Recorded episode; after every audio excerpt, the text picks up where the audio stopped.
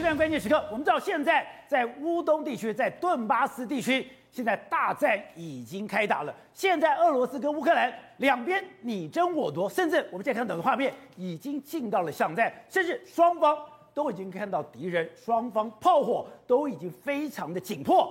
但是另外一个战争可能正要开始，那就是天空之战。之前。基辅方面是说，我们需要战机，我们需要关闭领空，但是美国对这些要求完全没有任何的回应。但现在不一样了，现在已经看到了米格二十九一架一架的要进到了乌克兰，连基辅的市长都说了，如果你不关闭天空，你就给我武器，我们自己关闭天空，我们有足够的意志来保卫我们的国家。我们知道，现在顿巴斯的战争是一个大平原作战。大平原作战一定要掌握领空，掌握制空权，才有办法在这个最后的乌东决战取得领先。那我们现在看到的是俄罗斯，俄罗斯它现在我们昨天讲的，它苏凯五十七不敢进到乌克兰领域，而今天又传出有一个苏凯三十四被击落了。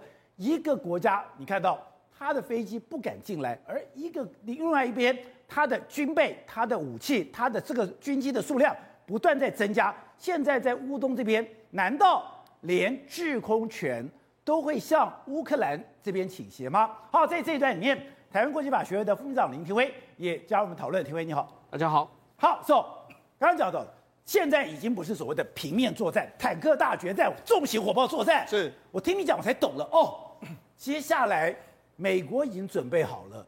已经变成一个空域制空权战争。没错，事实上在开完这个会议，跟拜登跟十个国家的领袖开完会议之后，你可以看到说，欧洲的这个空域里面忙繁忙起来，美军的航美军的飞机，C 一七的飞机开始慢慢的抵达波兰的前线。那这个是新的武器，根据美国的说法是说，这是为波紧接而来的顿巴斯的地区量身定做的东西。那人家量身定做什么东西？而且现在大家预估说，可能海马式啊，还有 M 七七七的这种多管这种重型火炮，一个一个要抵达乌克兰。你说海马式都过去了？对，我们今天只看到了七七七的榴弹炮进去了，而且还讲说这个榴弹炮我会教呃乌克兰怎么样的使用。对，可是现在你看这画面。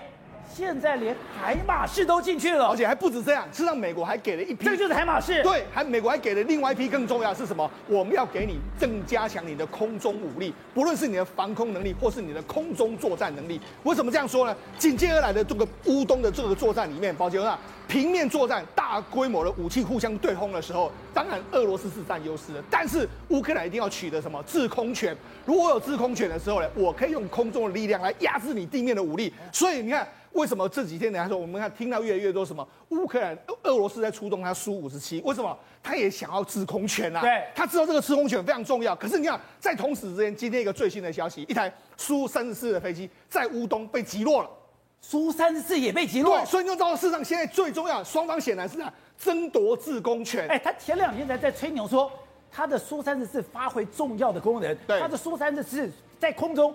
发挥了压制呃乌克兰军队的功能，对，就没有想到今天就传出一架苏三十四被击落了，对，所以你你可以看到说，从俄罗斯跟乌克兰双方来的作战的规模来看的话，你看空中是相当相当重要。好，那事实上我们就讲嘛。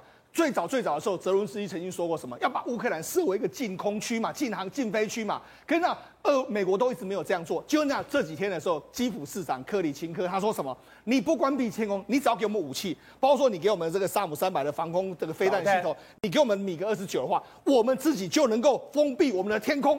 所以他言下之意是什么？他显然没有把俄罗斯的军机放在眼里啊。我们只你只要给我这些，我就可以放，就可以设置一个禁飞区。而且美国的军方现在居然说。他们对于乌克兰现在的防空能力，对，是非常的赞许的。对，甚至你看《华尔街日报》说，美国国国防部说，盟友向乌克兰提供了更多的这个飞机嘛，飞机，所以有就有飞机，然后有包括说萨姆三百等等，捷克也送去了，非常多国家送去了，所以现在有越来越多的这个飞机在天空飞，有越来越多防空火炮在地上地上，所以那当然空优的这个优优势来说，搞不好已经会慢慢从这个俄罗斯这边真的倾斜向乌克兰了。所以像柯比讲哦。他说，乌克兰已经接收到了额外的军机跟零件，对，让乌克兰的军队有更多的飞机可以在空中的飞行。他们的确，我们也协助了这批额外的备品运送过来。对，他讲哦，他已经得到了更多的飞机跟零件了。对，也就是说，经过这样之后，他两个礼拜之内的话，飞机已经可以大幅的这个增加。所以紧接下来的话，就是所谓的空中的战争，可能乌克兰要从空中开始反攻。好了，我们讲苏三十四今天被击落，对不对？那事实上，这个苏三十四，你到底你号称这个这么先进的飞机，这么好的飞机，那抱歉，那这有非常尴尬的局面。这是什么？这个苏三十四的飞机呢？它进入这个卢甘斯克。对，卢甘斯克照理说，哎，卢甘斯克也是你目前俄罗斯控制的控制区域啊。就让他居然是没有什么事情，他居然就发射这个诱敌的导弹。为什么要这样？因为他很怕说，哎，我在后面飞的时候，会不会有飞弹就来打到我啊？所以他自己没什么事。其，如果你是。为什么你要发这个导弹？可能有空互相缠斗的时候，你才需要嘛。可是明明就没有别人跟你缠斗，你要离开这个地方，那不就暴露你的踪迹了吗？对，但是为什么他要这样？因为他很怕说会不会有这种防空飞弹来打我啊。所以现在俄罗斯的飞行员如惊弓之鸟，对，他要离开的或者进入乌克兰领空的时候，他都会做这样的动作。虽然这就是被击落的这个苏三十四的这个一这个算是他的残骸照片。你看这一模一样的这个飞机编号，这就是真的原本在俄罗斯的军方公布的照片，他后来被乌克兰人民真的把它。击落，他照片都给你公布出来，把你公布出来。对，好，那是苏三十四被击落的这个画面。好，那除了这个之外，那目前为止来说的话，这个记者问这个美国国防部的这个高级官员，他就说，哎、欸，这个我们这个俄罗斯对敦巴斯的这个天空控制程度是多少？对呀、啊，他就说，哎、欸，他认为说俄罗斯的飞行员呢到南部进行固定的空空袭的时候，我们就看到说他们其实非常警惕，而且他们呢不太会进入乌克兰的领空，哦、他们或许进入乌克兰领空的时候，他们会稍微绕一下乌克兰领空，然后就离开。对，因为他们非常尊重乌克兰的防空能力，尊重防空能力。所以显然，所以显然，如果从美国国防部官员的说法里面来说的话，他告诉你，俄罗斯显然是对于顿巴斯地区的这个防空，这个所谓的他们的飞机飞进去了，他们是相当相当的忌惮。所以，虽然现在如果从数量上看的话，俄罗斯的空军实力远高于乌克兰，对，可是他们现在进到乌克兰。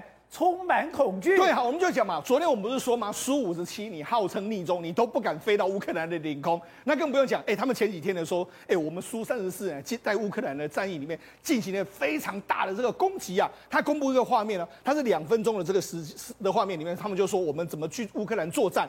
可作战的画面里面来说，你两分钟的影片，照理说你要宣传说你怎么轰啊？对啊。可问题是你看了之后，你会觉得很奇怪。为什么两分钟的这个画面都是他怎么整补，然后怎么起飞，然后起飞之后，然后怎么攻击呢？就是这个攻击没有轰炸，有轰轰炸，他就有一个动作，远远的在那飞，然后就轰发发射之后远程的飞弹，而且在云层上面，它还不是在云层下面，在云层上面。所以这到底是不是在乌克兰？你也不知道。所以这等于是说，他就是啊，他就告诉你，我远远的这样发射之后就好，可能离开，搞不好都没有进到乌克兰的这个国土里面。所以在告诉你，整个俄罗斯，即使你有苏五十七这么好的飞机，你都不敢。飞到乌克兰的境内，而且我们看现在乌克兰这里也非常的故意，是他现在又公布了很多照片、很多的画面、很多的影片，说什么？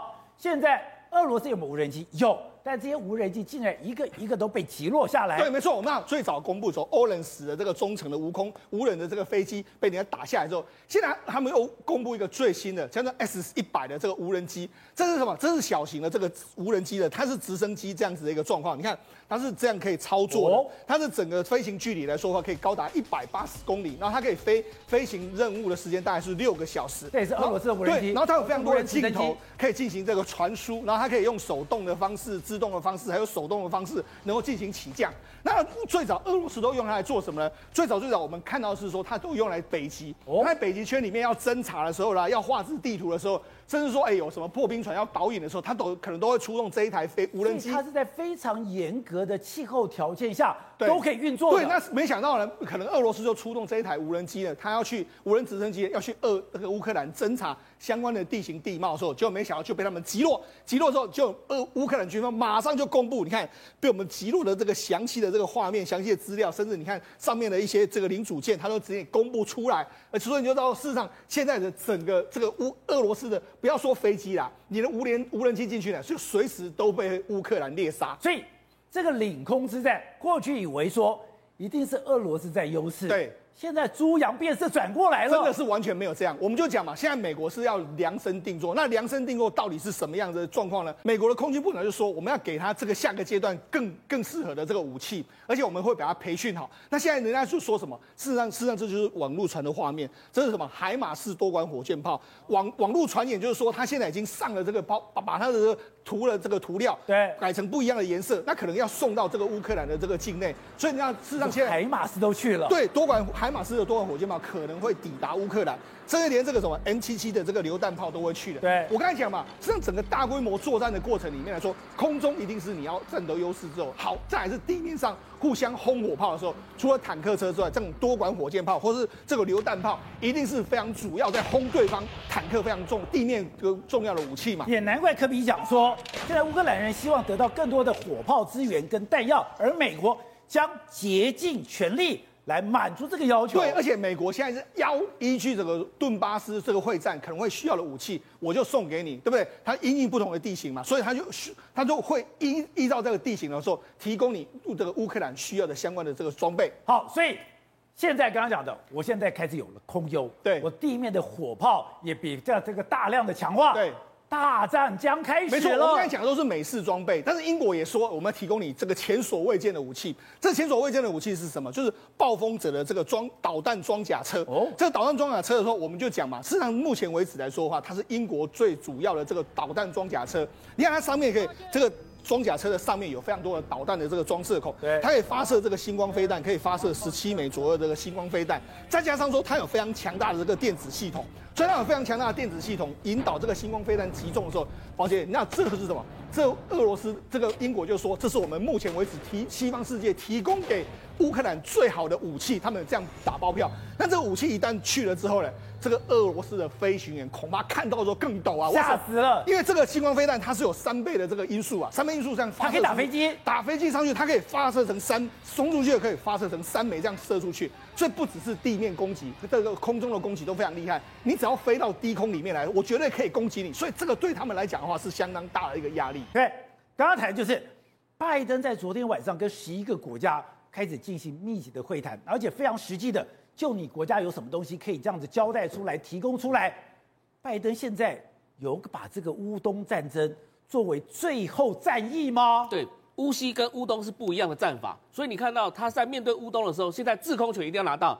本来不给，他真的要拿制空权。对，本来不给泽伦斯基的这个飞机，现在准备要给泽伦斯基了。所以你看，波兰的这个米格二十九准备应该就是到这个乌克兰去了，来强化他们的制空权。那这时候呢，电站系统也都跟进去，所以你看到。这个俄罗斯的经济为什么不敢进来？其实最主要原因是，就他无法掌控，说到底那个地方美国摆了什么东西来对付他。所以你知道，在目前来讲的话，整个战法战术可能又有所改变。所以说，在乌克兰的天空上面，虽然没有乌克兰的飞机，但是只要俄罗斯的飞机飞过去。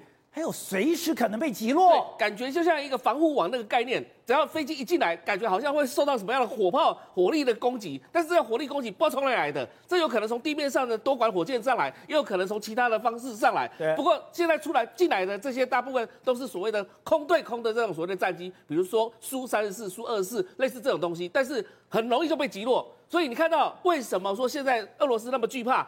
要发的发射任何的弹药来讲的话，都要在它境内发射。为什么不跑到乌乌克兰的上空来发射？就代表说，第一个，它的领领空来讲的话，早就已经被净空了。再来就是说，当乌克兰拿到了这个，你知道这个米格二十九的时候，你知道吗？这个重要的战机目的在干嘛？做做准备在对地面部队的掩护嘛。哦，所以代表说，乌克兰的地面部队在抵近的时候，他必须去攻击这个俄罗斯的军队。所以就是要战法就跟原本的基辅的那个那个防卫战是不一样的。我需要空中掩护，对，空中掩护。所以不只是地方的火力射击而已，我还要空中掩护。所以你看到拜登他们现在在处理这个第二回合、第二阶段的战事来讲的话，他的战术非常明显。所以他要求这些国家来的话，就代表说你有什么样的这种攻击型的武器，不是防卫型的武器的哦，攻击型武器，大家来综合一下。那我准备，美国就用。美国的这个运送系统把它送过去，所以你看到美国负责运送。对，当拜登讲出这个八亿美元的时候，你看到不到二十四小时到二十四到七十二小时之内，源源不绝的这个西腰拐啊，你知道上一次那个参议员不是坐坐西腰拐从南韩飞到台湾了，那么大架的这个。这个运输机啊，把它一架一架这样不断的一直在送到乌克兰去。所以你看到这个运送能力来讲的话，是美国的一个最优先的。但是大家问到一个问题：你美国今天把所有的军品送到乌克兰之后，你自己会不会有短缺啊？对，不可能的事情。为什么？因为美国本来就是一个军工复合体的国家。那军事生产来讲呢，就像自动化一样，它就像那个什么那个特斯拉电动车生产一样，全部都用机器手背在生产，不是用人工的，怎么可能会跟用人工的呢？美国的军备都是自动化生产，因为之前传出说，现在你现在等于说一天的时间就打掉过去大家讲的一个礼拜的存量，所以你打掉这么快的话，美国会供应不齐，但这不是问题。你想想看啊，美国早就设定到全世界可能会有。同时间两场战争的发生，两个战场战场的发生，乌克兰这个小战场啊，他要同时面对中国跟同时面对俄罗斯，他其实早就准备好了。什么叫做库存？你知道美国的库存有多少吗？多少？不知道，你不知道，因为不可能知道的事情。为什么？因为美国这是绝对的机军事机密，他在美国本土、美国海外的所有基地，所有的东西都有库存的话，全部都是有武器库存啊。所以今天。对乌克兰来讲的话，这个算是美国来讲的话小菜一碟，所以不是算大菜啦。乌克兰打这个战争会有美国武器源源不绝的供应。对，今天不是美国在打仗，今天是美国提供武器给乌克兰在打仗。现在比较麻烦的事情是说，这些武器进到乌克兰之后，乌克兰的军队怎么去培训他去使用这个武器？所以越简单的越好。这样，另外就是现在全世界焦点也在马利坡。我觉得俄罗斯太狠了，三吨重的炸弹竟然就去炸亚速钢铁厂。而炸亚速钢铁厂之后，居然他们并没有退，炸弹炸完以后，他们又出来用监视武器来进行反击，就代表什么？代表美国跟乌克兰，就算是马利波，你非要咬下去的肉，我就让你吞不下去。乌克兰国防部说，马利波连一颗石头都不会跟俄罗斯投降啊。一颗一颗石头，听说我们现在看这个画面哦，是俄罗斯用三千公斤，就是 FAB 三千的这个重型炸弹去炸马利波，他就是要把马利波夷为平地，把亚速钢铁厂夷为平地。可能马利波的里面的所有守军躲在地下六层，我就是躲着，绝对不让你炸。甚至你看这个画面，他们是用大量的坦克狂轰滥炸，也是没有他们马利波没有投降哦。这也是炸马利波，对，这也是去炸马利波的。而且你看哦，而且我现在才知道说。他们有十二个营级战斗群，就锁在马利波。为什么不能投降？因为我不投降，我就可以锁住俄罗斯十二个营级战术群啊！这个差别很大。这么小的部队，这个剩下的这个所谓的游击队，竟然控制，等于说拉住了十二个营级战斗群，四百个特特种游击队拉住了十二个营级战斗群。当然不能投降，而且我们去空拍这个马利坡这个亚速钢铁厂那个画面，我看我真的觉得满目疮痍。你看，每隔一小段就有一个炮洞，满每隔一小段就有一个大那个大凹洞，就是被那种密集的效率射之后的结果嘛。所以亚速钢铁厂真的完全不能投降，而且俄罗斯在马利坡我们看到轰炸状况，那是非常非常密集的狂轰滥炸，类似那种效率射程。反正啊，无论如何他们就是不能投降。对，你这样炸了那么久，炸完了之后，竟然底下里面的人。还可以出来活动，底下的人还可以出来反击。是，我们现在看到是说，好，你轰炸完，那你觉得你赢了，对不对？要来扫荡战场，对不对？完全没有。你看哦，这是这个亚速营的人哦，直接用斗牛式的这个所谓呃的的的火箭炮，直接去炸俄罗斯。所以他们是完全训练有素，甚至你看俄罗斯军队哦，其实坦白讲，我看到是有点散兵游勇啦。被那个所谓的乌克兰在后面，你看，哎，他武器还下到这个这这个哎镜头远方处，哎，武器还下到掉到地上，掉到地上的时候还紧张去捡武器，捡武器的时候，然后被什么亚速钢铁哎亚这被亚速哎被亚速营的后面狙击哎倒下来。所以这个就是这个亚亚，就是亚速营里面是真的非常非常像有上战，而且甚至你跌倒的时候，他们还会远方会去补枪啊，对，他要确保你这个一定不要留活口，而且呢，他们打仗打到什么程度？他们所以亚速营的枪法这么准，对，而且你看哦，他们打仗除了这种这种巷战很擅长之外，他们现在很习惯就会帮自己的队友挖一个坑啊。他说：“如果我不信往生，我就埋在这个坑。所以你可以看到他们整个状况，他们在在在打仗过程中，哎，那真的是马革裹尸，对，视死如归的打仗。而且哦，你去看哦，刚刚这个俄罗斯大军不是背后有战争，忽然呃有有炮声，手手枪都掉了吗？哎，他们马利波亚速营的游击队一遇到这个战争那个炮声，你看第一时间他们是直接辅导，然后开始去做回击的。所以他们对于这些的所谓的。”在交战的 SOP 是非常非常擅长的，甚至我还注意到一个画面，你看哦，他们的所有车子哦，你只要有灯的地方，他们全部用所谓的这个黑胶带把它贴起来。他们为什么要拂晓出击啊？所以你看宝杰哥，你看他那个反光灯这边，对，是不是？你看所有灯都用胶带全部贴住。对，他连这个、哦，这个是车内的叫做化妆灯，他连化妆灯都用胶带贴住，所以他们是随时夜战。对，他就是要在夜战的时候要确保不要被抓到。你虽然马立坡遭到这么大的伤害，可是你从这个军人的表情上面，俄罗斯的表情搞木死灰，一副那种打败仗快完蛋的，可是。你看到马立坡的人士气还非常高昂，对，而且你看他们还自拍嘛，然后那个真的要出集的时候，他们还就把这个画面这个留下来，留下来之后，你看。还往外传哦，表示马立波的网络没有断掉哦，所以他们在里面在地下碉碉堡还自拍。我你看看这个这这个时候上面的灯是不是贴了胶带？而且甚至我还看到一个画面，就是一个阿兵哥满脸都是血，然后流鼻血，他们一样合照要自拍。他们拍了张照干嘛？要上战场去杀敌。对他们来说可能是最后一张照片。所以呢，对于马立波的乌乌克兰军队完全没有，我从来没有看到一个战争史上被围了五十几天的人还可以士气高昂成这样嘛？那现在乌东大家问打不打下来，对不对？一样跟马利波一样，乌克兰每一个阵地每一个阵地跟你打。打不，我们带这个先带回来，我们来看这状况。你看哦，乌东这是 ISW 这个弄的所谓的战地图。你看这个是伊久姆，这边是利曼，这是鲁利日诺，这边是斯拉维扬尼斯克，还有波顿斯纳亚。每一个地方现在都看到有一个一个的游击战在这边去展开，每一个乌克兰军队哦。都跟所谓的马利波士兵一样战斗高昂，而且我们现在看到乌克兰士兵，你看这个乌克兰士兵的阵地被轰炸，对不对？看起来是很严重，对不对？没有哎，乌克兰士兵马上去反击啊！乌克兰俄罗斯的坦克躲在所谓的这个这个房舍旁边，你看躲起来一样，哎，非常非常精准打击。我就问这个炮弹有没有打到旁边的房子？没有。我看这画面的时候，我是吓到，对，他只打坦克。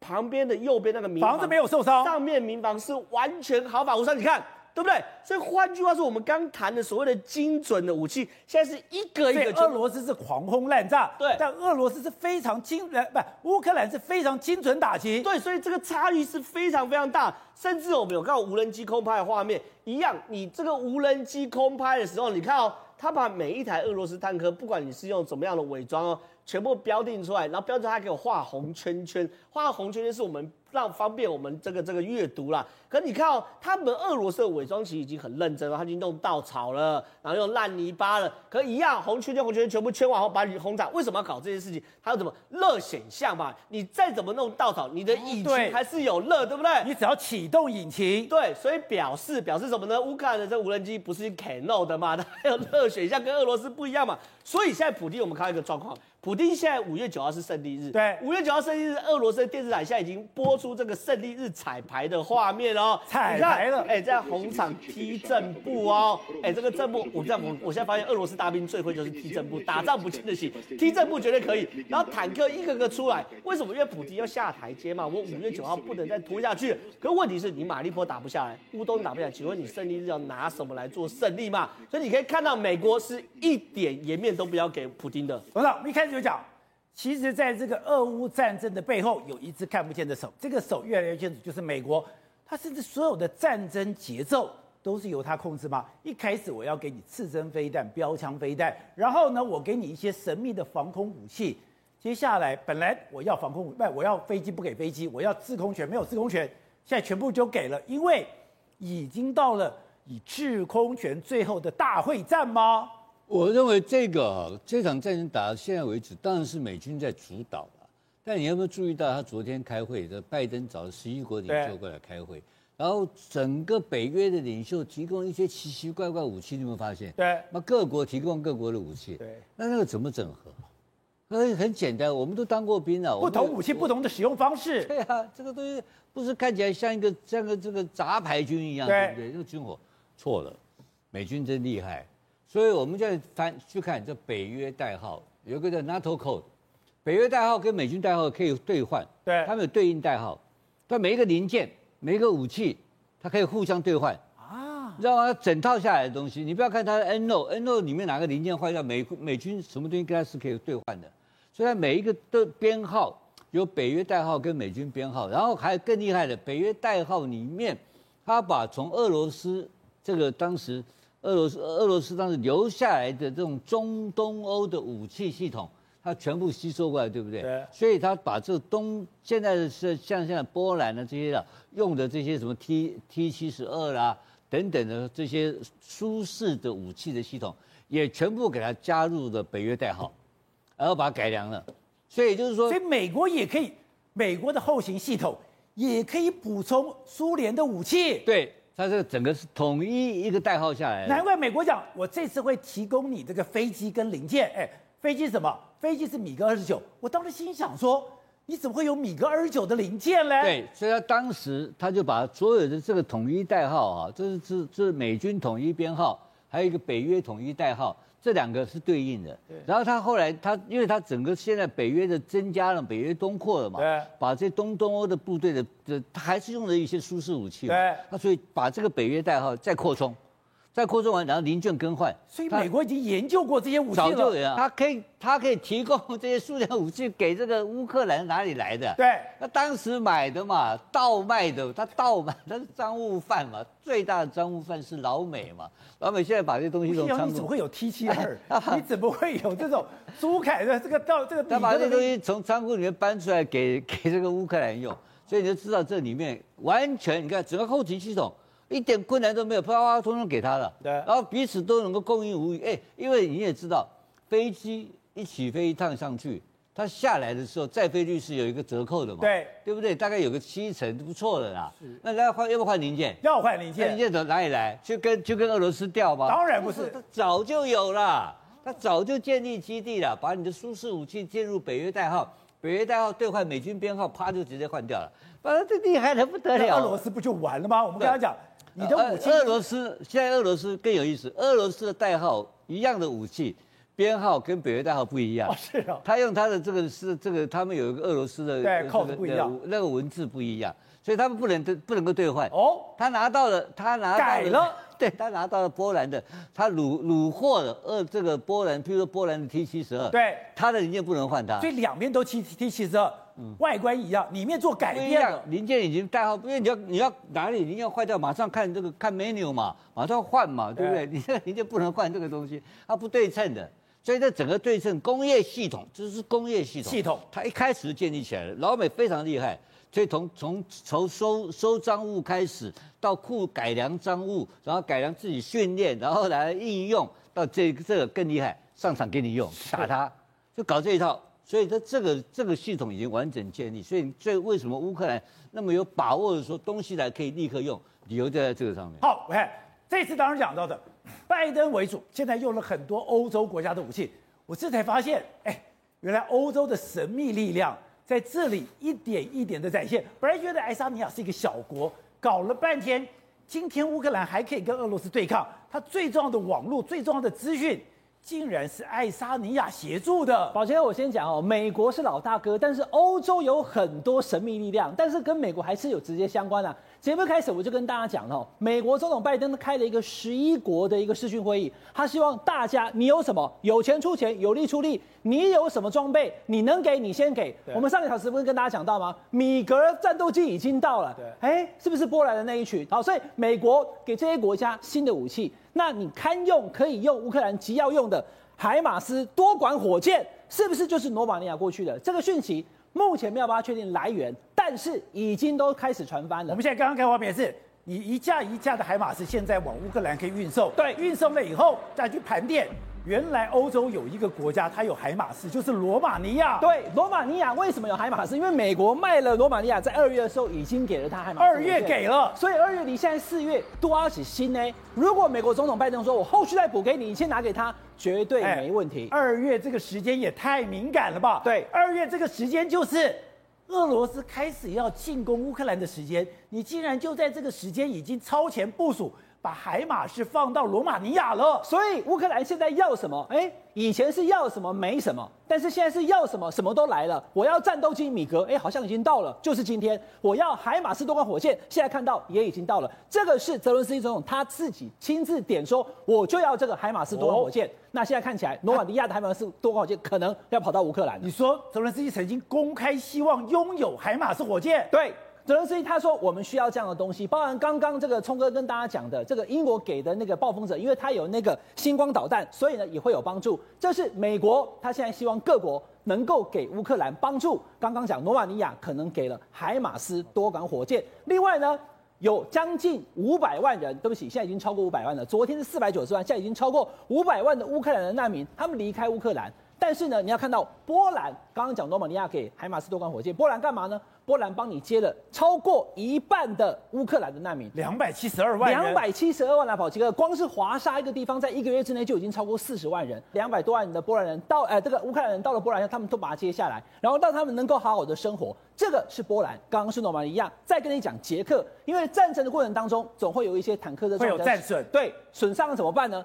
捷克国防部长跳出来讲说，没有问题，我们会把修好的运过去，再把坏掉的运回来，再修完以后再运过去。捷克变成了俄乌的兵工厂了。对，我的兵工厂，我直接帮你修，你还看用的，或者你需要什么零件，我直接用火车的方式把你这些运材通通运到乌克兰，运到基辅去帮助乌克兰来打这一场仗。所以捷克有能力来修复这些坦克车，对，轮型装甲车，修复好以后。再回到战场，好，所以我跟你讲，罗马尼亚也好，波兰也好，捷克也好，通通都出手帮忙。美国呢是出钱，他光是就最近又加编了八亿的美金，大概两百多亿台币，又要支援乌克兰。宝杰哥，还有一个国家今天必须讲，就是爱沙尼亚。哦、爱沙尼亚大家可能在最近这五十天当中比较没有听到，可是他最近出手了，因为他帮助乌克兰有两个地方值得跟大家说。第一个是用网络跟科技帮助他。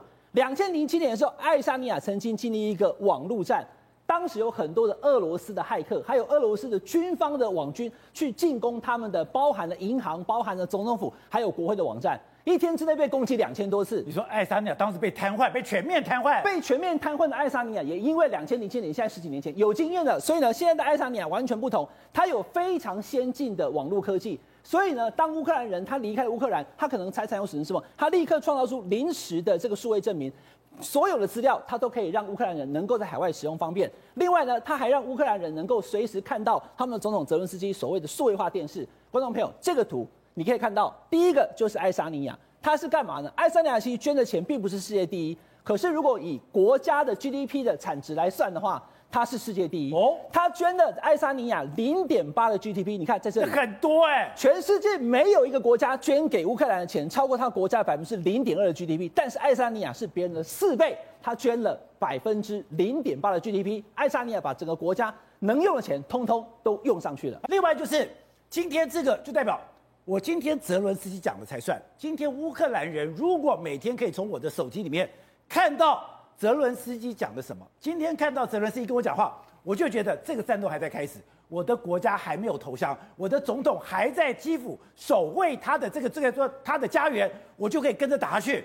所以有了这个东西，你觉得很小，可是。他团结了乌克兰，所以捷克呢帮乌克兰去做他们的国防工业，去修战车；而爱沙尼亚帮乌克兰的政府呢，去把海外的五百万乌克兰人用这套系统都能够跟乌克兰紧紧的联系。你的所有的财产的这些损失的证明，你的海外的临时身份证明，还有你要去办其他的这些相关的东西，因为把这个乌克兰的啊，对不起，这个爱沙尼亚的这个数位，它非常的彻底，它百分之九十九点九的业务都可以。在家里面办，除了两件事情，一个是离婚，一个是结婚之外，都可以在家里办。任何东西、遗产什么的完全数位化。对，那这套系统现在帮助乌克兰，所以呢，超过五百万离开乌克兰的乌克兰人，他可以透过这套系统看到泽伦斯基总统的演讲，也得到相关的讯息。董事长，刚才讲了这么多军备，你说你最重视的是海马士？对，因为这个海马士太重要了。为什么今天泽伦斯基要求要这个东西？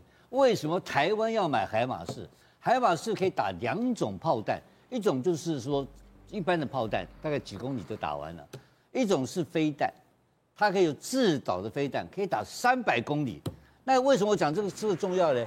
因为你们我们刚刚看到的都是俄罗斯的概念。昨天我一直讲几天讲下来，就是过饱和攻击。对，它最得意的是什么东西？就是它龙卷风系统。对，它一排轰啪，能够把大面积整个把你打掉，对不对？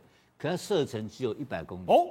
海马是三百，三百三倍。然后呢，这个俄罗斯这个东西呢，它的弄，它打完以后呢，它要拖到后面，因为它马上位置曝光了嘛。